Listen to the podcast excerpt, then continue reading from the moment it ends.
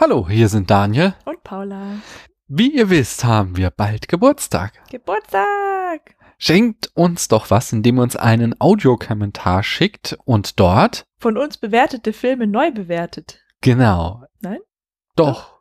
Genau das sollen sie machen. Nämlich, schaut euch unsere Charts an, spätfilm.de slash die Charts oder so, findet ihr. Hm. Sucht euch einen Film raus und sprecht dazu ein, warum der Film eine andere Bewertung verdient hat. Und erscheint dann in der großen Geburtstagsepisode. Happy Birthday! Na, da, da, geh mal, nicht singen.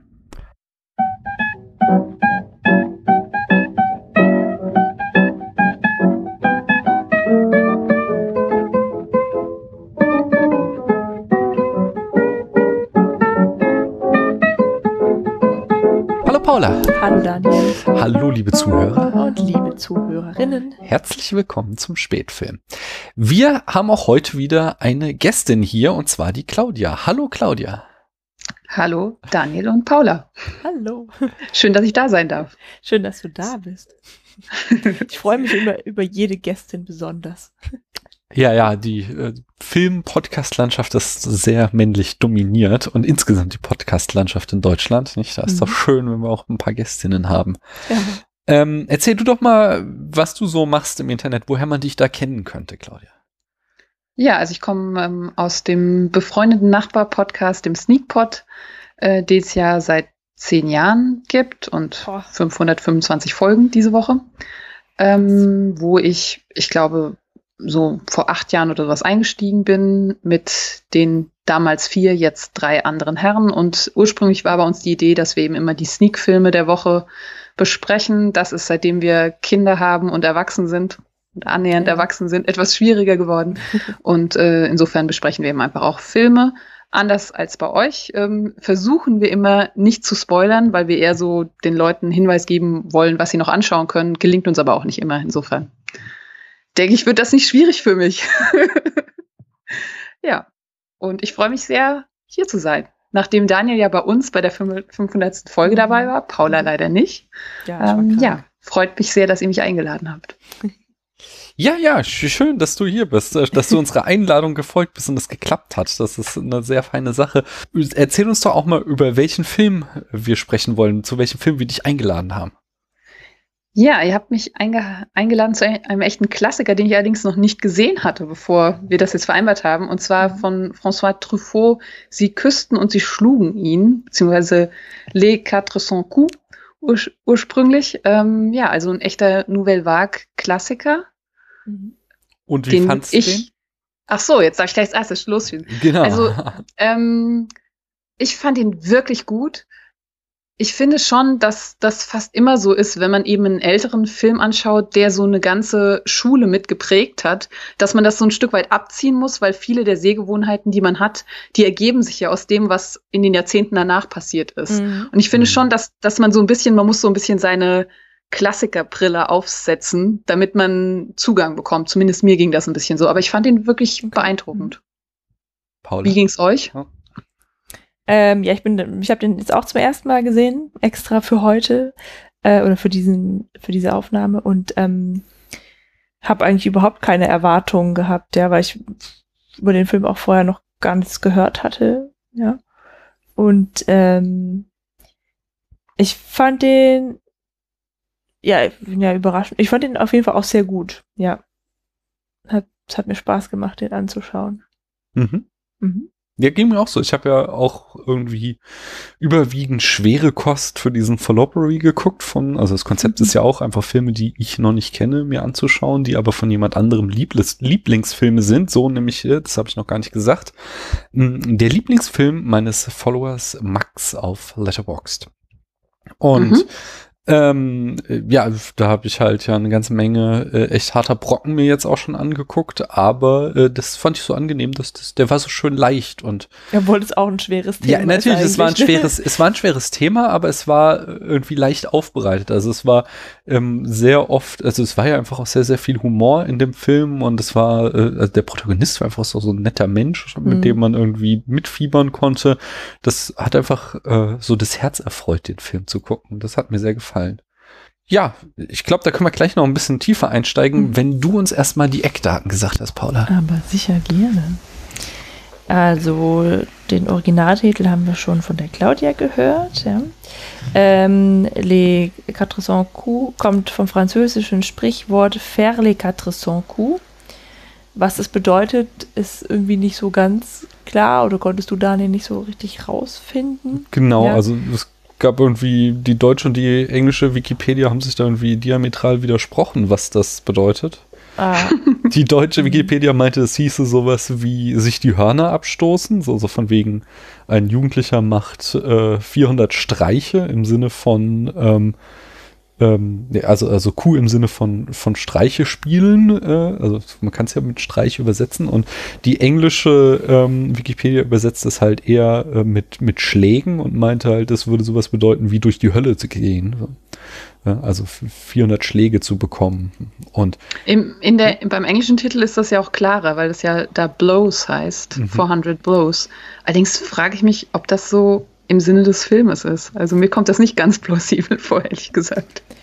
Ich, Aber ja, ja, also ich finde diese deutsche Übersetzung oder die, die, die, Übersetzung aus der deutschen Wikipedia ähm, finde ich eigentlich schon ganz passend, ja, dass der sich die Hörner abschlägt. Also der äh, das ist ja hier quasi ein, er durchläuft seine Jugend, ja, mhm. und es ist ja, er lernt ja sehr viele Dinge daraus, ja, es ist ja ein gewisser Reifeprozess, der zwar von außen an ihn rangetragen wird, aber das Ganze gipfelt ja tatsächlich in so einem Endpunkt, ja, im, im Ende der Beziehung zu seinen Eltern, mhm. dem vorläufigen zumindest, ja. Und ich kann mir vorstellen, dass er, wenn er dann aus dieser Erziehungsanstalt wieder rauskommt, dann irgendwie ein neuer, gereifter Mensch ist, der eben weiß, naja, okay, vielleicht soll er, kann er quasi die Hoffnung von anderen Leuten irgendwie getragen oder akzeptiert zu werden, aufgeben. Ja, das kann, das kann man ja dann rausfinden in den weiteren Filmen. Das habe ich jetzt ehrlich gesagt auch vor mir, die dann ja. anzuschauen, die es ja auch noch gibt über den Antoine Daniel. Ja, das wäre eine gute Idee. Genau. Also, der Film erschien im Jahr 1959. Regie führte François Truffaut, der ähm, insgesamt 28 Filme gedreht und 36 Drehbücher geschrieben hat, obwohl er im Alter von 52 Jahren schon gestorben ist. Mhm. Also war ein sehr produktiver Mensch. Ähm, hier Les Quatre Cents Coups war sein Debütfilm. Ähm, dann hat er drei Jahre später, 1962, Jules und Jim äh, gemacht. Genau, ist so auch einer seiner größten Hits oder seiner berühmtesten Filme, eine berühmte äh, Liebesgeschichte. Den habe ich auch hier mal vor zwei Jahren im Fallopery besprochen. Ah ja. 1966 kam dann Fahrenheit 451. Mhm. Dann 1970 Der Wolfsjunge. 1980 Die letzte, letzte Metro. Und 1983 Auf Liebe und Tod. Sein letzter Film. Es war jetzt nur mal so eine mhm. Auswahl von einigen seiner bekannteren Werke. Aber vor allem hat er ja, wie Claudia eben schon sagte, auch noch mehr von den äh, Antoine-Filmen gemacht. Genau. Das waren dann äh, L'amour à 20 ans. Antoine et Colette, also die sind beide von 1962. Dann 1968 Baiser Volé. Das sind fliegende Küsse. Äh, ich glaube, gestohlene Küsse heißt es auf ah, Deutsch ah, ja. oder so ähnlich. Mhm, okay. 1970 Domicile conjugal. Mhm. Okay. Weiß ich nicht, was das heißt. Tisch und Bett heißt das, glaube ich, auf Deutsch. Aha. Also, oh ja. Mhm. ist der deutsche Titel. Ja, okay. So, äh, Truffaut hat das Drehbuch nicht alleine geschrieben, sondern zusammen mit Marcel Moussy, aber produziert hat er es wohl alleine. Kamera fühlte Henri Descailles, der einer der renommiertesten Kameramänner der Nouvelle Vague ist. Mhm, wurde nach dem War, Film. Nicht? Wurde, wie auch immer. Den Schnitt machte Marie-Joseph Joyot, ebenfalls eine sehr renommierte Frau, äh, renommierte mhm. Cutterin die hat auch den Krieg der Knöpfe gemacht. Sagt mir nichts. Aber La Boom, mhm. Mikrokosmos und Les Miserables von 2000. Und die Nomaden der Lüfte hat sie auch geschnitten. Mhm. Die Musik hat äh, Jean Constantin, Constantin gemacht, der aber hauptsächlich als Schauspieler bekannt ist. Genau, später wohl hat er eine Schauspielkarriere gemacht. Mhm. Und in der Besetzung finden wir in allen fünf Filmen den äh, als Antoine Douaniel, Douanel, Jean-Pierre Léo. Mhm. Ja, ich bin jetzt schon ein großer Fan.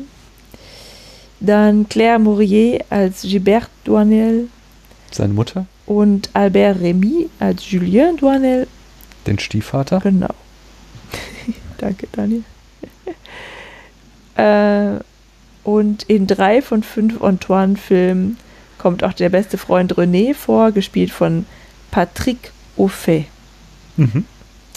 Das Bu Budget ist so winzig, dass man es leider nicht weiß. nee, es wird nirgends erwähnt. Es wird immer nur gesagt, dass es äh, sehr, sehr wenig äh, Budget der Film hatte, aber Zahlen lassen sich heutzutage zumindest nicht mehr herausfinden. Das ist ja bei europäischen Filmen ganz typisch. Die äh, hängen das irgendwie nicht so an die große Glocke, was sie kosten, im Gegensatz zu den amerikanischen. Mhm. Das Einspielergebnis jedoch ist bekannt. Das waren 30,7 Millionen Dollar weltweit. Mhm. Die, das Genre wäre dann Drama, Coming of Age und Nouvelle Vague. Genau, ist kein Genre, sondern mehr so die Bewegung, aber da, die hat er mitbegründet, von daher auf jeden Fall erwähnenswert. Du hast eben schon gesagt, Claudia, dass der Film eine äh, gewisse Einfluss hatte, eine gewisse ja, äh, Wirkungsmächtigkeit. Und da habe ich mal so ein bisschen was rausgesucht, damit auch hier die Zuhörer und Zuhörerinnen merken, äh, um was es sich für einen Film handelt. Ähm, nämlich er war einer der Filme, der die Nouvelle Vague begründet hat. Und zwar äh, war das eine äh, Bewegung in Frankreich in den ausgehenden 50ern und dann vor allem den 60er Jahre, die äh, Truffaut mit anderen ähm, Figuren, äh, anderen Regisseuren gegründet hat. Und zwar war dafür charakteristisch, dass so die Hauptprotagonisten dieser Strömung ähm, äh, aus der Zeitschrift Carrière du Cinéma hervorgegangen sind ähm, und ihrerseits äh, zunächst Filmkritiker waren, die da ähm, ziemlich auf den Putz gehauen haben in Frankreich und das zeitgenössische französische Kino ganz schön harsch kritisiert haben. Äh, Es war ihnen alles zu künstlich. Es war ja irgendwie damals vor allem Dingen äh, sehr pompöse Kostümfilme waren in Mode und ihnen äh, gefiel das nicht. Sie wollten nicht so statische äh, Filme, sondern äh, ja dynamischere, die näher am Leben der Menschen sind. Das war ihr Ideal und das haben sie ziemlich lautstark vertreten. Ähm, zum Beispiel führte das dazu, dass Truffaut 1958 als Kritiker äh, aus Cannes ausgeladen wurde, weil er das Festival ähm, als eine marode Institution bezeichnet hatte und damit irgendwie die Veranstalter nicht einverstanden waren und ihn deswegen gebeten haben zu gehen. Das kann man ja auch Ähm, irgendwie nachvollziehen, ja. Ja, das kann man schon nachvollziehen. ähm, ja, charakteristisch für die Nouvelle Vague sind, dass sie halt dann eben genau das Gegenteil machten, dass sie halt mit Handkamera treten, eigentlich nur an Originalschauplätzen, so gut wie keine äh, Studiokulissen und sehr viel Improvisation äh, in, im Schauspiel war, also wenig geskriptet. Auch hier waren sehr viele Szenen improvisiert und ähm, mit, äh, ja, die Geschichten sollten möglichst lebensnah sein. Äh, Das ist dann hier auch wiederum der Fall. Der Film ist nämlich autobiografisch gefärbt. Äh, Truffaut selbst machte wohl viel Blödsinn als Kind und äh, begann auch den ein oder anderen Diebstahl, um sich zum Beispiel Kinogänge zu finanzieren, für die er dann auch wiederum die Schule schwänzt. Auch die Episode, dass er mal von zu Hause ausgerissen ist, basiert auf seinem Leben. Die Freundschaft zwischen Antoine und René ist seiner Freundschaft mit ich habe den Namen nicht aufgeschrieben, aber jemand anderem, der auch an der Produktion hier beteiligt war, nachempfunden. Und Truffaut selbst war auch in so einem Erziehungsheim. Mm. Äh, genau, die Szenen, äh, wenn Antoine äh, von so einer äh, Psychologin befragt wird, wenn er dann schon in dem Erziehungsheim ist, die sind zum Beispiel weitgehend improvisiert. Und zwar war das eigentlich der Kameratest von Jean-Pierre Léo, der während seines Castings halt stattgefunden hatte, Mhm. ob er auch vor der Kamera gut spielen kann. Und ähm, da der junge äh, Schauspieler das halt so gut gemacht hat, haben sie diesen Test gleich genommen und im Original hatte da eigentlich Truffaut die Fragen gestellt und dann haben sie es nochmal nachsynchronisiert mit einer Frauenstimme, mhm, äh, das einfach überlegt und wir sehen ja dann auch nur den Jungen die ganze Zeit, auch mit so für die Nouvelle Vague sehr charakteristischen Jump Cuts. Ähm, äh, ja, 1959 kehrte dann Truffaut nach Cannes zurück, allerdings nicht als Kritiker, sondern als Regisseur mit Le Quatre Cents Coups und äh, gewann dann auch gleich den Preis für die beste Regie und eroberte quasi das Festival im Sturm und äh, um den Film auch noch äh, zu sehen, was er für, für einen Ruf hat, die Zeitschrift Zeit and Sound, die hatten wir hier ja auch schon öfter mal, die bringt alle zehn Jahre äh, so eine Liste der besten Filme aller Zeiten raus, wo sie irgendwie einen Haufen Kritiker und einen Haufen Regisseure fragen, ähm, ja, was sie denn meinen, was die besten Filme sind. Und bei der letzten Liste von 2012, da landete Le Quatre Cents Coups auf Platz 39 bei den Kritikern. Hm. Ja, genau. Und äh, auch die Nouvelle Vague ihrerseits hatten halt eine große Auswirkung. Einerseits hat es halt so ein, eine Reformbewegung weltweit von den, äh, ja, des Kinos ausgelöst. In Deutschland war ja dann auch die neue Welle mit so Leuten wie Schlöndorf und wie heißt er, äh, der ähm, äh, Angst essen Seele auf zum Beispiel hier. Ähm, Fassbender. Genau, Fassbender. Äh, und im Januar war ja der Japanuary und da hatte ich mit dem Camille äh, auch den Film äh, Die Frauen in den Dünen aus Japan besprochen. Das ist auch ein Film der japanischen neuen Welle. Und äh, ja, die einflussreichste äh, Reformbewegung war dann natürlich auch New Hollywood aus. Äh, und, die, und ja. den, die tschechische Neue Welle gibt's natürlich, gab es natürlich ah, auch. Ja, genau. Es gab also wirklich in sehr, sehr, sehr vielen Ländern weltweit ähm, äh, gab es halt so äh, ja, Reformbestrebungen des alten Kinos und das hat zum Beispiel eben dann auch in Hollywood dieses klassische Studiosystem zum Einbruch gebracht und äh, an nachdem dann da New Hollywood in den 70er Jahren vor allem Ding äh, einiges umgewürfelt hat, trat ja dann mit Der Weiße Hai und Star Wars zu Ende der 70er, zu Beginn der 80er dieses Blockbuster-System an die Stelle, das noch heute da den Markt dominiert, was quasi dann auch mhm. äh, eine indirekte Folge der Nouvelle Vague ist.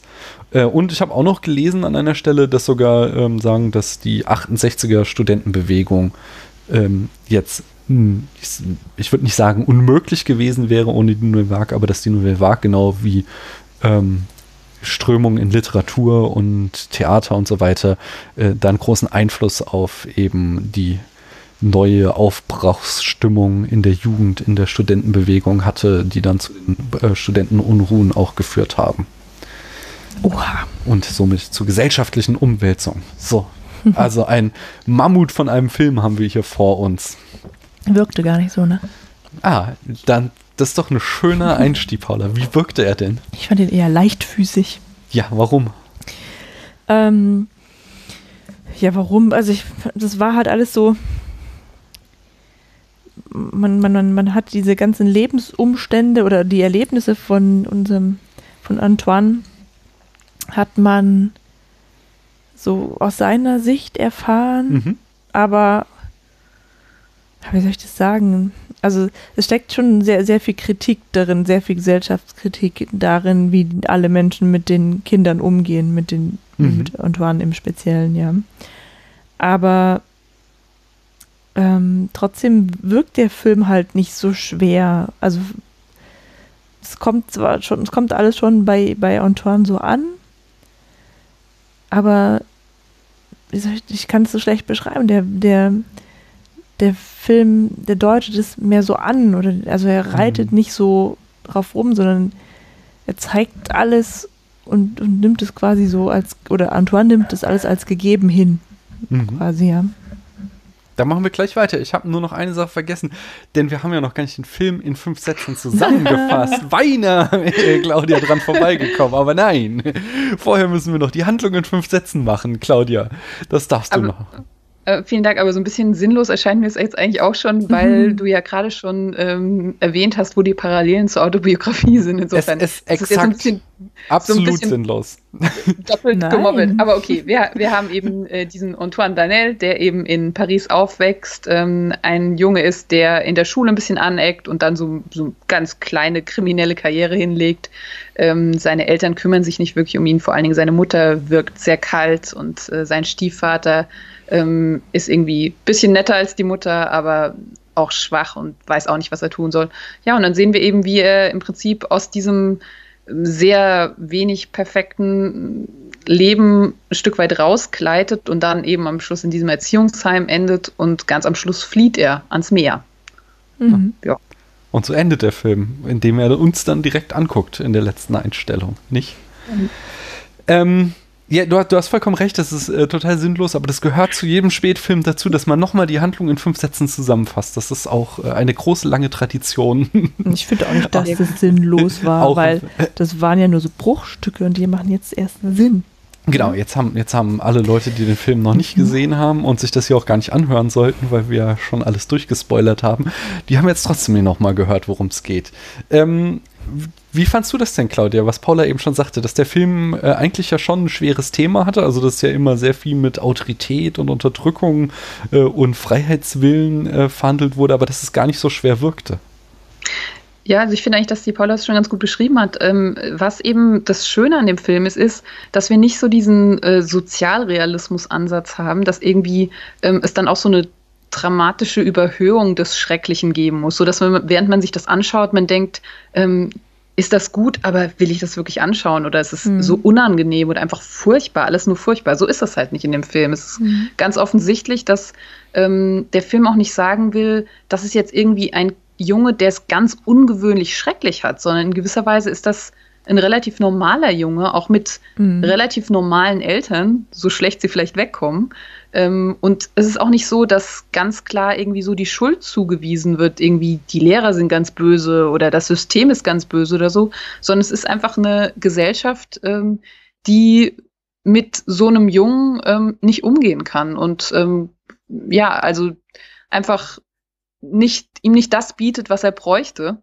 Mhm. Und was der Film auch sehr schön macht, ist, dass er uns eben genug Zeit mit ihm gibt, dass wir Sympathien entwickeln, aber gleichzeitig schon zeigt, ähm, was so seine Fehler und Schwächen sind. Also es ist ja nicht so, ähm, dass wir ihn aus einem naiven Blickwinkel betrachten, sondern wir sehen schon auch, dass es bestimmt nicht ganz einfach ist, ihn großzuziehen oder sowas. ähm, und das macht der Film, also finde ich eigentlich, dass äh, Paula es genau richtig gesagt hat, dass es so eine Leicht, Leichtfüßigkeit hat und eben nicht schrecklich, schrecklich, schrecklich ist. Hm. Wobei, ich äh, muss ganz ehrlich sagen, ich würde den Jungen sofort adoptieren. also ich habe mich echt in den verliebt, weil ich finde, seine, seine Verfehlungen sind halt auch echt nicht so großartig, ja. Also er hat irgendwie die Schule geschwänzt, ja. Ähm, dann hat er behauptet, seine Mutter sei gestorben, weil ihm sonst nichts eingefallen ist. Ja, das ja. mit, das mit dieser, dieser ähm, das Entschuldigungsschreiben. Es hat ja leider nicht geklappt, dass er das rechtzeitig anfertigt. Und ähm, dann, dass er, dass er sagte, seine Mutter sei gestorben, war ja noch nicht mal seine Idee, sondern das hat ja sein Freund ihm irgendwie äh, als Tipp zugesteckt. Und das ist alles irgendwie mehr so, so, so, ja, so zufällig passiert irgendwie, ne? Der hatte irgendwie gar nichts Böses im Sinne. Der Daniel wiegt, wägt so ab, aber ähm, der hat halt irgendwie, was hat er denn eigentlich gemacht? Der war im Kino. Ne? Genau, aber also böse sind viel zu schwere Worte, aber ja. er macht ja schon auch echt Scheiß so. Also er klaut ja diese ja. Schreibmaschine zum Beispiel. Ja, aber die gibt er ja wieder zurück, weil er sie nicht verschachern kann. Ja, aber okay, das, das Geld ist jetzt nicht aus ja Überzeugung. Nur, ja, aber das, das Geld wollte er ja nur haben, damit er mit seinem Freund abhauen kann und rauskommt da aus dieser Tretmühle.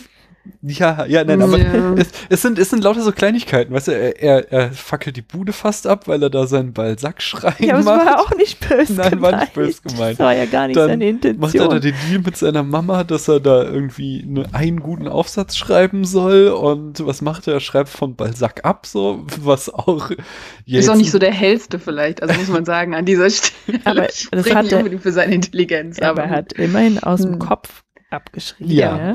Also, also ich würde mal sagen, äh, Paula sieht ihn sehr großzügig, weil ich, ich bin schon der Meinung, dass es gibt da so ein paar, naja, ähm, Herausforderungen an ihn als Junge. Auf der anderen Seite finde ich auch ganz interessant, wie er seinen Freund ihn auch beeinflusst. So ein bisschen schuld Mhm. ist der zum Teil ja auch. Also Mhm. der stachelt ihn ja schon immer so an, Ja, aber schafft es ne? dann doch immer, dass Mhm. er quasi nicht der ist, der dann Mhm. erwischt wird oder irgendwie bestraft wird oder sowas. Das stimmt. Hm. Aber andererseits hast du auch gesagt, dass er auch ein super Freund ist, der ja ihn dann auch René. versucht. Genau, auch Ja. er nimmt ihn ja auf bei sich, lässt ihn da bei sich wohnen. Später versucht er ihn da zu besuchen in dem äh, Erziehungsheim. Auch Ja, der lässt ihn nicht ist. Ja. Mhm. Ja, aber er macht auch so seinen Scheiß so ein bisschen so. Mhm. Deswegen, ja, niemand, würde ich sagen, in dem Film ist nur ein Monster oder nur gut. Das Ja. gibt's in dem Film eigentlich nicht. Also die, die schlimmste Person ist die Mutter tatsächlich, ne? Die, Ja, ähm, das stimmt. die ist schon echt anstrengend, dass die immer nur, also die Ja. kommt nach Hause und keift erstmal rum.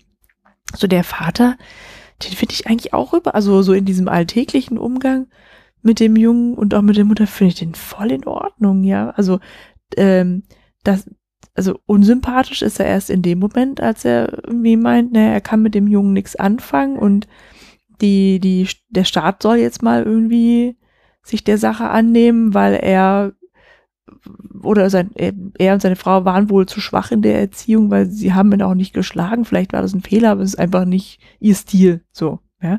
Also er ist da. Gut, aber da müssen wir das Mhm. natürlich schon in einem ganz anderen Zeitkontext sehen. Mhm. Also, dass einfach es damals viel normaler war, ein Stück weit deine Kinder auch wegzugeben, als zum Beispiel diese Idee. Mhm. ähm, dass man mit seinen Kindern in den Urlaub fährt und so. Da gibt's bei mir in der Familie Geschichten, dass eben meine Mhm. Mutter dann mit ihrem Bruder auch in so ein quasi Kinderheim über den Sommer Mhm. gesteckt wurde, damit ihre Eltern in den Urlaub fahren und so. Mhm. Und das war jetzt nicht irgendwie ein besonders schreckliches Elternhaus. Also das ist einfach diese Vorstellung, dass wir so viel Zeit mit unseren Kindern verbringen und uns so Mhm. um sie kümmern und sie so in unser Leben integrieren.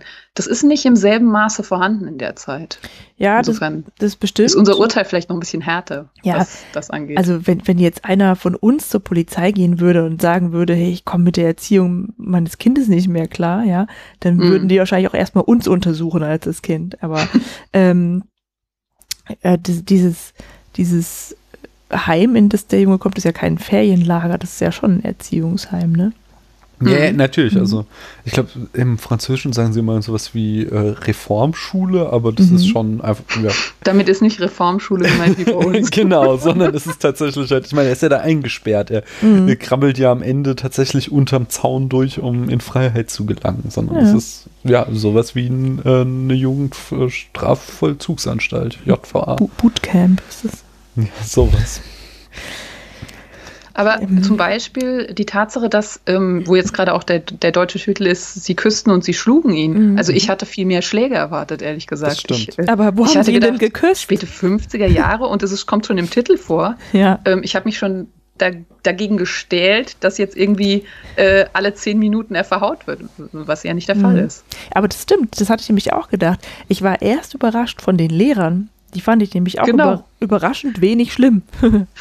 so, ja, da habe ich auch gedacht, oh Gott, jetzt muss er in der Ecke stehen und dann wird ihm irgendwie der Hintern versohlt oder so. Nee, nix, nur in der Ecke stehen. Ja. Und so, ja, und klar, die Eltern haben auch, ich habe es schon gesagt, ähm, von Gewalt in der Erziehung abgesehen, ja. Also, äh, das waren dann mehr eben diese seelische Schläge, ja, dass er einfach nicht so angenommen wird, wie er ist. Und Mhm. Es war, also es war ja auch Mhm. oft so eben dieses Ausbruch aus diesen, der Ausbruch aus den kleinen Verhältnissen. Das ging ja oft auch weniger, dass es, dass es irgendwie alles so schlimm war, was er erlebt hat, sondern einfach, dass er quasi erst das große Paris vor seinen Füßen hatte, aber es irgendwie nicht erreichen konnte, weil er eben zur Schule muss oder hm. äh, weil er da in dieser winzigen Wohnung wohnt, äh, wo das Bett, wenn das Bett ausgeklappt wird, dann kann man die Tür nicht mehr richtig öffnen und so Sachen. Das waren alles äh, einfach irgendwie so Bilder, die ich fand, äh, zeigen sollten, ähm, wie beengt die Verhältnisse sind quasi. Mhm. Dass, dass er ähm, nicht unbedingt, äh, wie du vorhin auch schon sagtest, Leute, dass es ihm nicht unbedingt schlecht geht, dass er nicht irgendwie, dass das schlechte Menschen sind, die ihn schlecht behandeln, sondern dass er sich einfach mehr Freiheit wünscht, äh, mehr äh, den Wunsch hegt, über sein Leben selbst bestimmen zu können und dass dann eben seine Rebellion daraus resultiert. Mhm. Ich finde auch nochmal. Äh, Wobei, das war ja auch keine Rebellion. Also, Naja, also er ist ja auch dann von zu Hause abgehauen, hat dann da diese Nacht äh, erst versucht, in der Druckerei zu schlafen, Ja. hat dann eine Weile bei René in dem Zimmer, was sie nicht benutzen, gepennt. Mhm. Und äh, äh, wie ging es weiter? Dann wurde er, genau, als er dann wieder zur Schule ist, wurde er erwischt und dann wurde er schon ins Erziehungsheim gerückt und äh, gesteckt. Und am Ende ist er aber auch wieder ausgebrochen. Und wie gesagt, das Ende ist zwar offen, aber äh, dieses Bild vom Meer ist ja auch gerade mit dem Kontrast, wie der Film beginnt, äh, mit, äh, der, mit Paris, also diesem total urbanen Umfeld, ist ja dann auch irgendwie so die, die maximale Metapher für Freiheit, äh, wie er am Meer steht. Und Mhm. dann, das ist ja auch total ähm, untypisch, dass er eben dann am Ende so die vierte Wand durchbricht und uns Zuschauer Mhm. direkt anguckt. Äh, das, was ja auch irgendwie so ein so eine fragend auffordernder Blick ist, so von wegen, ja und was nun? So, so wie geht's jetzt weiter? Ja, aber die Rebellion ist natürlich schon ähm, unfreiwillig erstmal, Mhm. weil ich, ich würde sagen, am Anfang in seinem Leben, er sucht halt so kleine Freiräume erstmal und eigentlich nur dadurch, dass ihm das eben nicht gewährt wird und ähm, das irgendwie auch nicht vorgesehen ist in dem, in dem Umfeld, in dem er aufwächst. Ja. Ähm, dadurch wird er immer so einen Schritt weiter rausgedrängt, bis dann zu dieser ganz großen Freiheit, wo eben dann die Frage ist, was heißt das jetzt eigentlich und wie geht's weiter? Deswegen gut, dass es weitere Filme gibt, aber Mhm. ja, also es ist auf keinen Fall so, dass er von Anfang an so ein so jemand ist, der sagt, ähm, ich ähm, bring das hier alles zum Explodieren und mach mein eigenes Ding. Nein, das will er ja eigentlich gar nicht. Und er ist Aber- auch, er unterscheidet sich ja auch gar nicht so sehr von den anderen. Also er unterscheidet sich Genau, überhaupt nicht ja. von den Klassenkameraden, weil die machen genauso Mist wie er, wie wahrscheinlich halt alle Jungen auch oder alle Kinder in dem Alter. Und ähm, dann im Erziehungsheim sind ja auch irgendwie so ein, zwei Jungs, die sich darüber unterhalten, weswegen sie da sitzen und die haben halt auch echt überhaupt nichts wirklich Schlimmes angestellt. Mhm. Ja. Also, ich glaube, das, das ist eigentlich keine Rebellion, was er da macht, sondern einfach nur ein total normales kindliches Verhalten. Mal ein bisschen Mist bauen und dann nicht mehr weiter wissen und dann abhauen. Da wissen wir, was auf uns zukommt noch. ja, schon. Und ähm, was ich noch sagen wollte, ja, wenn, wenn ich jetzt nicht wüsste, dass es da noch vier weitere Filme gäbe, dann hätte ich gedacht, dass er ins Meer geht tatsächlich. Oha. Also so hab, hätte ich oder habe ich auch die letzte Szene eigentlich gedeutet. Echt? Also Mhm. auch dieses letzte Bild? Mhm. Nee, weil das fand ich nicht, sondern die, die quasi Erwartungshaltung kann schon so aufgebaut werden, wenn er da halt dahin geht, vor allen Dingen, weil er dann auch sogar mit Schuhen in die Brandung reingeht. Aber in, so gerade eben die letzten Bewegungen, also er hat ja nichts in irgendeiner Form äh, Depressives oder irgendeiner Form, ja, dass, dass, dass es irgendwie ihm gerade schlecht gehen würde, Mhm. sondern er, er läuft dann ja da einfach in der Brandung entlang und dreht sich dann quasi zu uns um und schaut uns direkt an. Von daher, das, die Bilder wirkten für mich eher so, dass er nicht weiß, was jetzt in der Zukunft auf ihn wartet, aber nicht, dass es irgendwie er sich was antun wird. Die Angst hatte ich nicht. Nee, ich auch nicht. Gut. Äh, Ich wollte mal auf die Kamera zu sprechen kommen, weil die fand ich Mhm. tatsächlich ziemlich cool. Ähm, Toll, ja. Mhm. Äh, das hat, also, es wurde ja alles so mit einer ähm, Handkamera gemacht, aber es war nicht, was mich so auch beim irgendwie äh, zeitgenössischen Indie-Film oft nervt, dass es halt so super wackelig ist, sondern es war eigentlich relativ ruhig, aber ähm, so äh, dafür halt, äh, ja, so, so auch diese Leichtigkeit, die der ganze Film hatte, spiegelte sich auch in den Bildern, dass halt viel irgendwie mit Lang-Tracking-Shots gearbeitet wurde oder halt mit Schwenks statt Schnitten. Das macht er eh ganz gerne, Herr Truffaut. Oder dann eben auch dieser Freeze-Frame, den ja Scorsese dann später von ihm übernommen hat, dass wir halt öfter mal einfach das Bild eingefroren haben, äh, bevor geschnitten wird. Es gab so, so eine tolle Szene, wo er da irgendwie da am Schminktisch seiner Mutter sitzt und wir dann sein Gesicht in drei verschiedenen Spiegeln sehen. Also wir sehen ihn von hinten über die Schulter, aber sehen ihn gleich dreimal sein Gesicht. Es gab auch einen äh, Kran-Shot, wo sie offensichtlich äh, tatsächlich oben auf einem Kran in Paris saßen und mit der Handkamera unten die Kinder beim Joggen um den Block gefilmt haben. Oh, das, das war so Mhm. super, wirklich. Tolle, tolle Szene. Ja, Mhm. sehr schön. Äh, und du Ja. hast, äh, Paula, du hast auch am Anfang noch äh, irgendwie angemerkt, dass die Tiefenschärfe in diesem Klassenraum enorm hoch war. Erinnerst du dich? Ach so, ja, das, das wirkte alles so, als wäre man direkt mit in dem Raum. Irgendwie, Mhm. es war so greifbar, ne? Ja, das ist also, äh, ich habe das mal irgendwann in Bezug auf ah, wie heißt der, äh, der Orson Welles Citizen äh, Citizen Kane. Kane. genau, gelesen, dass du dafür halt irgendwie sehr helles Licht und eine kleine Blende brauchst, um so eine Mhm. große Tiefenschärfe hinzukriegen und das halt auch irgendwie schwierig ist zu filmen. Besonders wenn es äh, wohl, ja, wenn er der Nouvelle Vague äh, treu geblieben ist an einem Originalschauplatz war und nicht im Studio. Aber war schon geil gemacht. Kann man nicht anders Mhm. sagen. Und unterstützt eben, wie ich finde, total dieses, äh, dass dem ganzen Film so ein leichtes, leichtes Flair gegeben wird. Eben nicht ähm, die, die schwere statische Kamera, die irgendwo ähm, auf ihrem Stativ steht und uns zehn Minuten die gleiche Einstellung zeigt, sondern äh, eine, eine sehr agile, äh, rumhüpfende, fidele Kamera. Die fidele Kamera. Ja, ich finde, ich finde tatsächlich, ähm, also bei, bei Jules und Jim ist mir das damals noch mehr aufgefallen, dass so, äh, wenn du den guckst und dir danach mal einen Scorsese-Film anguckst, du siehst voll viel, was Mhm. Martin Scorsese einfach von Truffaut geklaut hat. Oder das heißt geklaut, nein, also sich hat Übernommen. inspirieren lassen. So eben, das ist ja auch dieses berühmte, dass halt Scorsese auch total drauf scheißt, wenn man mal irgendwie die Kamera im Spiegel sieht oder so, dieses einfach immer äh, dicht an den Charakteren dranbleiben, schnell hinter ihnen herlaufen mit der Kamera in der Hand. Das sind so, äh, so was Punkiges hat diese, diese Attitüde, Filme zu machen. Und das mag ich einfach sehr gerne. Ich mag, ich mag auch Filme, die irgendwie so total gut durchdacht und durchplant sind, aber ich mag auch solche Filme ähm, bei zum Beispiel Children of Men war das ja auch total Mhm. der Fall, den mag ich auch sehr, sehr gern. Und das ist ja auch so, dass die Kamera denen eigentlich auf diesem Roadtrip die ganze Zeit hinterher rennt und zeigt, äh, was dieser erleben. Ja, Ja. habt ihr noch was inhaltlich? Nein, ich nicht. Inhaltlich bedeutet, auf die Äh, Handlung bezogen nee, oder nee, insgesamt? Nee, insgesamt, ob du noch irgendwas zum Film zu sagen hast, bevor wir uns sonst ihm eine Bewertung geben würden, nochmal zum Schluss. Also ich finde, man muss auf jeden Fall nochmal herausheben, wie gut dieser Hauptdarsteller ist. Ich Oh meine, ihr, ihr seid ja sicher, so wie alle Menschen mit Verstand, die ich kenne, äh, beschwert euch gelegentlich mal über schlechte Kinderdarsteller. Und der ist so unfassbar natürlich. Mhm. Und es gibt ja wirklich nichts Schwieriges. Ich finde, der ist wie, also man, man merkt in keiner Szene, dass er irgendwie schauspielert, sondern Ja. der erscheint einem einfach wie ein Junge eben in diesem Alter. Also Ich finde ihn wirklich unwahrscheinlich gut. ja, das Einzige, was irgendwie merkwürdig ist, ist, dass er sein Schicksal so mit Fassung trägt. Ne? Das ist so ein, so ein Kind, der schmeißt sich Sehr nicht auf, den, stoisch, ja. nicht auf den Boden und heult oder so, sondern der geht dann halt einfach in die Ecke und dann geht er halt auch mit zur Polizei und leert seine Taschen aus und so.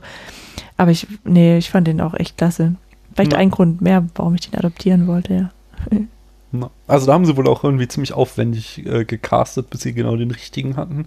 Ja, überleg doch Und- mal, wenn die Castingaufnahmen dann für den Film verwenden. Ja, ja, klar. Das ist ja schon echt krass. Und äh, so haben, also insgesamt haben sie es, glaube ich, auch so gemacht, dass äh, er halt nicht irgendwie feste Lines hatte, sondern mehr äh, irgendwie die Eckpunkte gesagt bekommen hat, worum es in der Szene geht und Mhm. dann die Dialoge weitgehend improvisiert waren, um da auch nochmal eben diese Natürlichkeit zu unterstützen. Aber äh, soll jetzt irgendwie überhaupt nicht schmälern seine Leistung. Also der Schauspieler ist Mhm. wirklich, wirklich gut.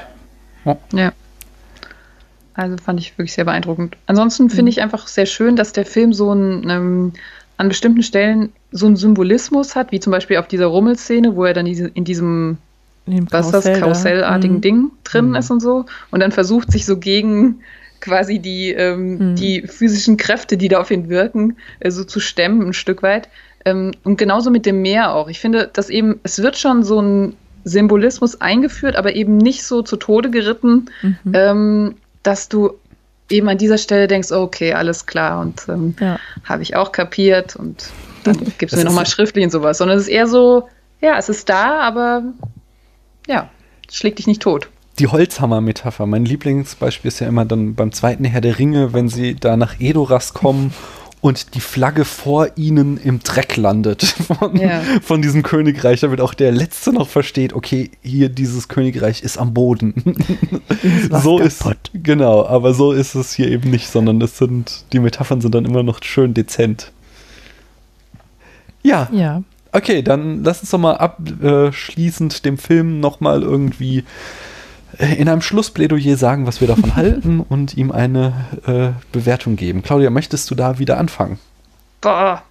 ähm, Ja, also ich, ich mochte ihn wirklich. Ich ähm, fand das auch sehr erfrischend, dass das so anders als jetzt so ähm, diese amerikanischen, diese alten amerikanischen Filme, wo es um sowas wie jugendliche Rebellion geht, so, weiß nicht, so James Dean und sowas, mhm. äh, dass das eben nicht so eine überhöhte Figur war, sondern dass es sowas Gelassenes hat. Ähm, gleichzeitig eben die technische Innovation, die erzählerische Leichtigkeit. Ähm, ja, also ich fand das sehr ähm, auch berührend. Also ich, mich, mich hat das durchaus berührt und mhm. erzählerisch überzeugt. Ich finde, man sieht einfach, wie alt war der 27, als er diesen Film gemacht hat? Das ist schon sehr, sehr beeindruckend. Ja. Und ähm, ich habe Lust, mehr zu sehen. Ich habe vorher auch nur ähm, Jules Jim gesehen und sonst überhaupt nichts von Truffaut. Und ich glaube, ich werde mich da jetzt mal, werde mich da jetzt etwas mehr mit beschäftigen. Ich würde, geben wir Punkte schon? Ja. Sterne? Ja. Was auch immer? Sterne Herzen? und ein Herz. Ähm, ich glaube, ich gebe ähm, viereinhalb Punkte. Mhm. Und kriegt er ein Herz noch dazu? Nein, ein Herz kriegt er nicht. Okay. Paula? ähm, ja, ich gebe ihm, glaube ich, drei, dreieinhalb Sterne und ein Herz. Oha. Ja. Warum? Äh, also das Herz kriegt er auf jeden Fall, weil, ja, also weil mein Herz dabei war bei diesem Film, weil ich den Jungen so toll finde. Ähm, ja, also ich, aber es sind dann doch nur dreieinhalb Sterne, weil ähm, ich weiß nicht, wie oft ich den Film jetzt noch sehen müsste irgendwie. Also so, ich fand dann, also ich fand den halt gut gemacht und schön, aber ich fand den jetzt nicht so, also die Story jetzt nicht so umwerfend, dass ich das jetzt irgendwie öfter mhm. mir anschauen müsste. Und jetzt sagen, ich würde auch nicht sagen, das ist jetzt irgendwie so ein Film, den jeder mal gesehen haben muss. Tatsächlich. Okay, also. Also ich, ähm, ich, ich habe jetzt lang geschwankt zwischen dreieinhalb und vier Sternen. Ne? Mhm. Aber jetzt mache ich mal dreieinhalb draus, damit noch ein bisschen Platz nach oben ist.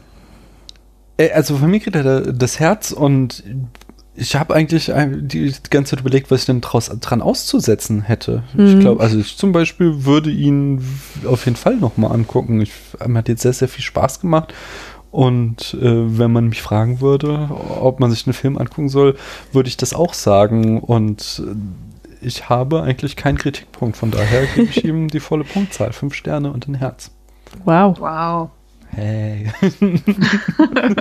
ja, äh, so viel dazu. Äh, ähm, ich dachte nochmal vielen Dank, Claudia, dass du da warst. Äh, wo kann man dich denn als nächstes hören? Wahrscheinlich wieder beim Sneakpot. Genau, immer dienstags beim Sneakpot und ansonsten äh, hunderte von Folgen im Archiv. Knock yourself out. Aber wenn ihr keine Lust drauf habt, ist auch okay. Doch, ich glaube, jetzt werden ganz, ganz viele Leute lustig drauf haben. Jedenfalls hat es mir sehr viel Spaß gemacht und ähm, du bist ja auch gerne noch wieder mal eingeladen in mhm. Zukunft. Paula, was sagst du? Ja, Sie grinst. Ja, ich schon ja, das war jetzt aber auch eine schwere Folge. Ich konnte jetzt nicht so gut sagen, Des, so, ey. Deswegen wollte ich es entschärfen. genau. Aber deswegen wollte ich es entschärfen. Sie hat schon vorher gelächelt. Nicht, ah, okay. Sie saß hier nicht mit bösem Gesicht und jetzt habe ich sie gezwungen, dazu etwas anderes zu sagen. Nein, ja, es war sehr schön bei euch. Ich finde auch wirklich, dass es mal was ganz anderes ist, eben ähm, erlaubt zu bekommen, mal was zu sagen, was mhm. über eben so diese bisschen Andeutungen, was passiert, hinausgeht. Ähm, da, da kann man natürlich noch ein bisschen, kann ja, sich bisschen ne? genauer ne? beschreiben, was einem gefallen hat oder ja. nicht. Insofern sehr schön bei euch im Spätfilm. Wunderbar. okay. Ja, dann kommt doch mal wieder. Ja. Sehr schön. Ähm, wir sagen Tschüss. Hört äh, bald wieder rein. Hier kommt noch ein bisschen was im mhm. Fallopery, bevor der Februar schon wieder rum ist. Tschüss. Tschüss. Tschüss. Ja.